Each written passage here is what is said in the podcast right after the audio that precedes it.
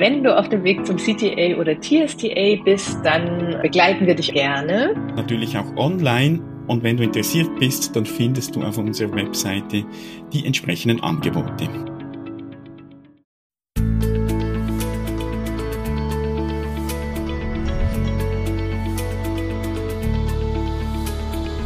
Transaktionsanalyse fürs Ohr.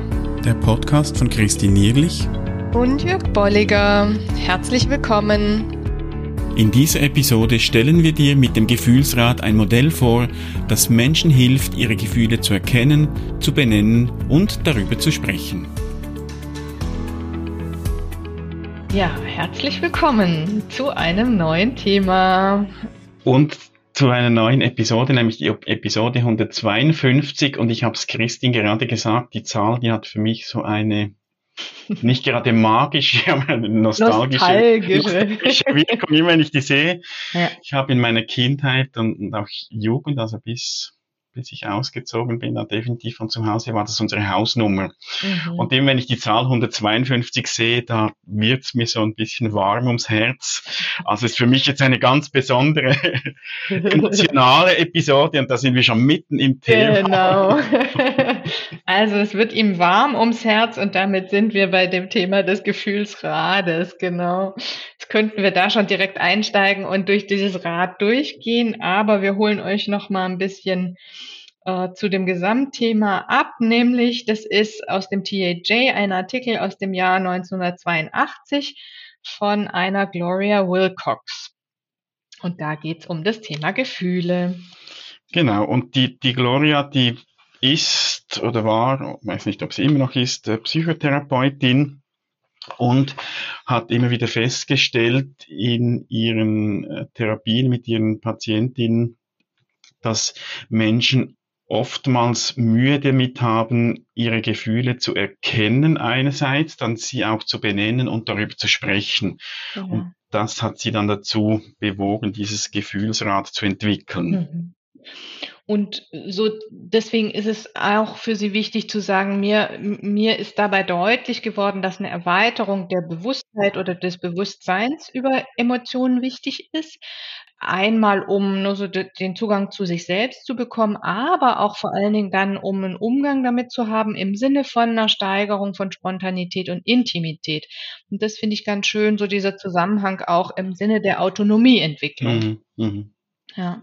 Sie bezieht sich dann auch auf einen Joseph Zinker, der sagt, Therapeuten sind eine Art Künstler. Mhm. Also es geht darum, dass Therapeuten, und ich glaube, das können, dürfen wir gerne auch ausdehnen, auch auf Berater oder andere Professionen, wo es um die Arbeit mit Menschen geht, äh, dass da eben Erfindungsreichtum, mhm. Kreativität, äh, Spontanität, eigentlich alles, was wir auch mit, mit Autonomie beschreiben, mhm. äh, dass die hilfreich sein kann, so ähnlich wie das beim Musizieren oder beim Malen eines Bildes ist. Mhm. Also, dass, dass wir da mit den Klienten auch wie so etwas erschaffen können. Mhm. Und das wäre jetzt in diesem Kontext auch so, dass das Benennen und Beschreiben auch von, mhm. von Gefühlen eben auf eine sehr kreative Art, die nicht in Tabellen funktioniert. darum ja. finde ich auch das Rad sehr schön, weil das so mhm. offen ist und theoretisch auch noch beliebig erweitert werden kann. Mhm, genau. Und dann kommt hinzu, dass sie einen ähm, einen Professor für Psychiatrie in der damaligen Zeit so gefunden hat, der gesagt hat, Emotionen haben irgendwie Farben und ähm, damit hat sie auch etwas äh, noch an Farbe hinzugefügt mhm. zu dem Rad.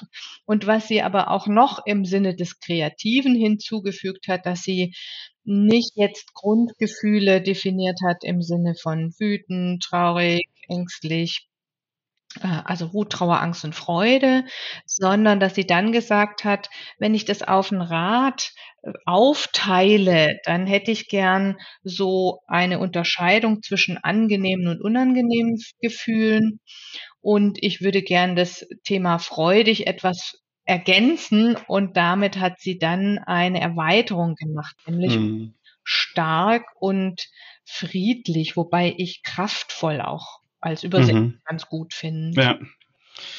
das gibt dann diese sechs Grundgefühle, die sie in den innersten Kreis nimmt. Also ihr könnt euch das vorstellen, sind so drei konzentrische Kreise mhm. und innen beginnt sie dann eben mit diesen sechs Grundgefühlen, Wut, Trauer, Angst und dann eben diese Dreiteilung von Freude, Freude, Kraft, freudig, kraftvoll, friedlich. Und dem gibt sie dann eben die Farben. Das könnt ihr dann sonst auch in den Show Notes noch nachschauen, wie das genau aussieht. Äh, dass das auch so ein bisschen noch optisch auch gezeigt wird, was dann geschieht, mhm. wenn wir in die äußeren Kreise dann kommen. Genau, also die, die werden dann blasser und ähm, dadurch, dass es konzentrische Kreise gibt, ähm, werden jetzt die Gefühle immer feingliedriger, würde ich so beschreiben. Das heißt, die äußeren Kreise sind dann mit einer sowohl abnehmenden Intensität gefärbt, als auch sind sie eben mit einer, ja, Feingliederung der, der Gefühle noch, noch formuliert. Und dann, dann nimmt sie dann auch wieder Bezug auf den Künstler. Ja. So wie ein kreativer Künstler beim Malen eines Bildes an viele verschiedene Farbschattierungen und Mischungen denkt, können wir lernen, an immer größer werdende Kreise verwandter Gefühle rund um die inneren Grundgefühle zu denken. Ja. Also es gibt so äh, wie eine Feingliederung auch dieser Gefühle, also von all diesen sechs, wo, wo sie da nochmal so Schattierungen mhm. äh, bringt.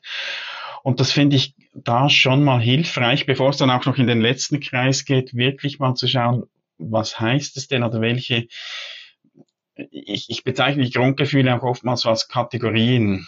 Mhm. Äh, Wut, Angst, Freude, Trauer, wo so dann, dann vieles drin Platz hat. Und sie bringt jetzt hier diese Vorschläge, was da als äh, darunter gehen könnte oder wie man das eben verfeinern kann. Und das ist ein wichtiger Hinweis, ne, den du jetzt gerade schon nennst. Ne? Es sind Vorschläge. Und mhm. ihre Idee war tatsächlich in der ähm, psychotherapeutischen Arbeit, dass sie gesagt hat, Mensch, ich habe immer wieder festgestellt, dass der Wortschatz fehlt. Im Sinne von, also kreiere ich mal einen Wortschatz, der aber nicht fix oder fest sein muss und der aber gleich nochmal auch den Bezug zu der Racket Theory äh, mhm. herstellt, nämlich zu sagen, oft fehlen uns Benennungen oder im Sinne der ähm, Familien-Racket ähm, zu sagen, es gab akzeptable Emotionen, Gefühle oder eben weniger. Und mhm. damit eine Wahrnehmung zu erschaffen, zu sagen, wo ist denn meine Fähigkeit, Behindertes zu überhaupt zu verbalisieren, ja. auszudrücken, darüber zu sprechen und, und, und. Mhm.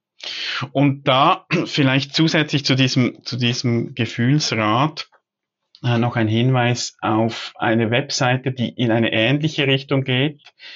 Das ist der Atlas of Emotions. Der bezieht sich auf Forschungen von einem Ekman. Wir werden das auch verlinken in den Show Notes und da dürft ihr euch auch mal drin vertiefen. Da gibt's auch so die Möglichkeit von den Grundgefühlen ausgehend äh, verschiedene Schattierungen zu erkennen und dann auch so Möglichkeiten im Umgang damit. Also da könnt ihr euch weiter auch noch drin vertiefen. Ich, ich finde, die, die Webseite ist einfach ganz genial aufgebaut mhm. und gemacht, sehr interaktiv. Also da dürft ihr gerne auch mal reinschauen wir kommen jetzt auch wieder zurück zum genau. Gefühlsrat. genau, was hat Gloria Wilcox gemacht? Sie hat gema daraus ein Poster gemacht mhm. und hat gesagt, ich setze das sowohl als Poster als auch als Handout ein.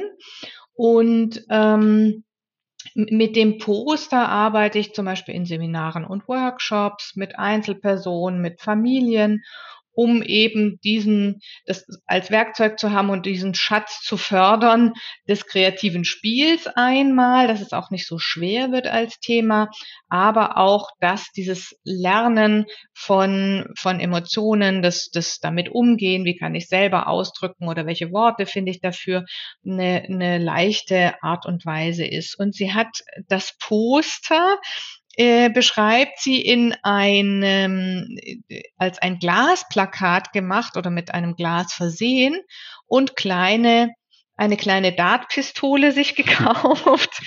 Und dann geht sie mit Teilnehmern manchmal da durch und sagt, jetzt darf mal jemand da drauf schießen. Und dann ist es sozusagen, wird sozusagen das, was dann als hm, Thema in Anführungszeichen, also als Gefühl, worauf der Dartpfeil landet, wird zum Thema gemacht. Mhm. Ähm, und damit kommt sie natürlich in, in die Diskussion über bestimmte Dinge. Es wird zum Thema gemacht und was ich auch ganz spannend finde, auch als Möglichkeit, sie schreibt, ähm, es geht dann darum, Botschaften zu verbalisieren, die sie verwenden können, um das Gefühl zu erzeugen. Ja. Also wenn da, dort, wo dann der Pfeil landet, da kann ich dann mal schauen, was bräuchte es jetzt, damit mhm. dieses Gefühl aktiv wird. Mhm. Also es gibt dann wie nochmal so eine Umkehr.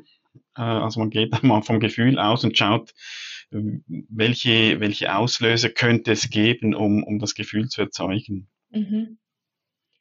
Oder dann auch eine weitere Idee von ihr ist zu sagen, inwiefern kann ich denn das Gefühlsrad auch nehmen, um ähm, Gefühle umzuwandeln oder so eine Idee zu kreieren, wie könnte ich Gefühle umwandeln? Also inwiefern könnte es eine Brücke sein, vom Thema Angst in Richtung Freude zu kommen?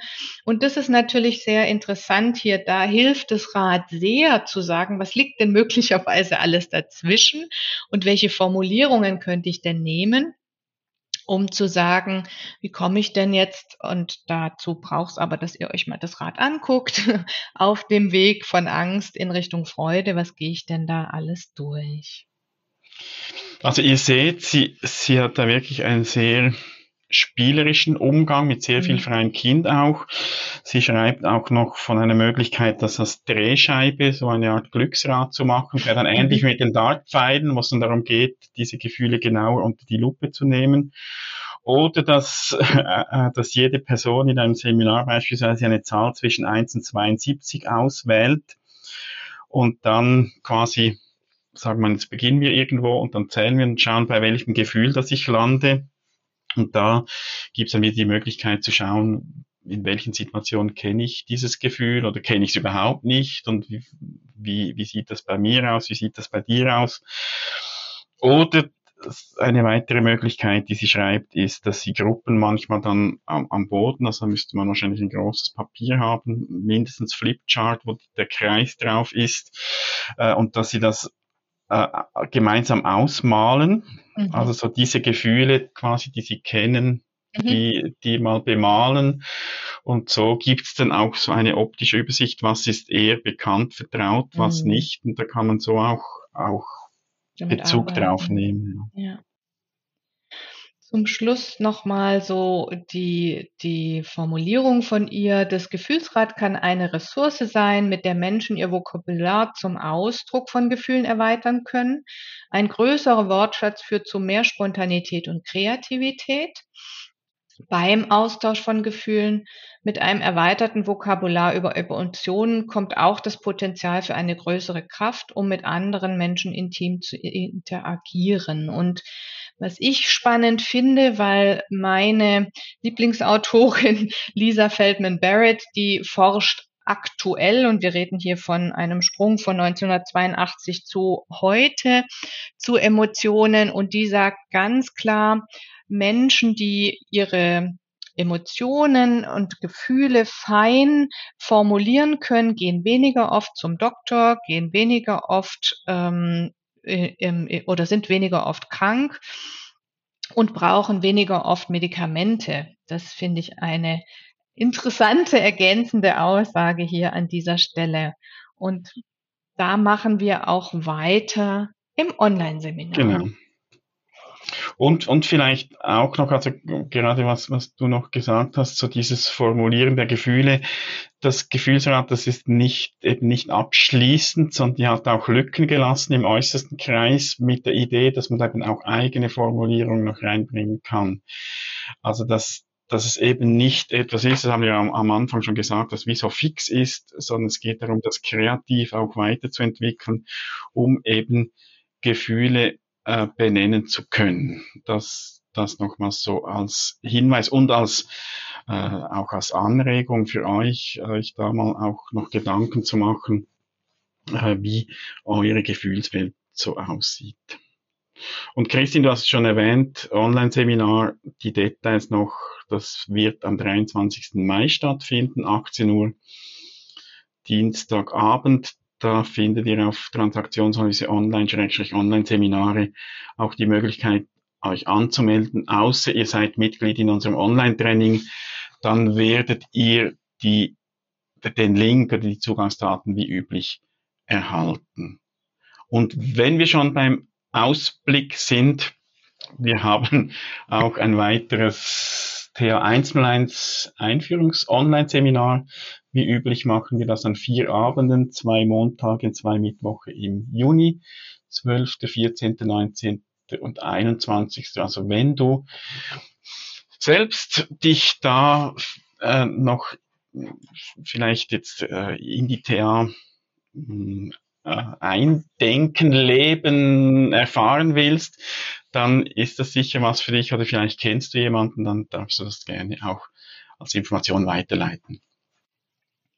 Ja, insofern bis hoffentlich demnächst, sowohl live als auch, ihr dürft uns gerne auch noch Kommentare in die Show Notes packen. Genau. Bis dann. Gute Zeit. Tschüss. Tschüss. Herzlichen Dank fürs Zuhören. Falls du dich weiter mit diesem oder anderen Themen der Transaktionsanalyse beschäftigen und tiefer darin eintauchen möchtest, findest du auf unserer Webseite transaktionsanalyse.online verschiedene Möglichkeiten, wie du das tun kannst. Und wir freuen uns auch, wenn du uns und unseren Podcast weiterempfiehlst. Vielen Dank auch dafür.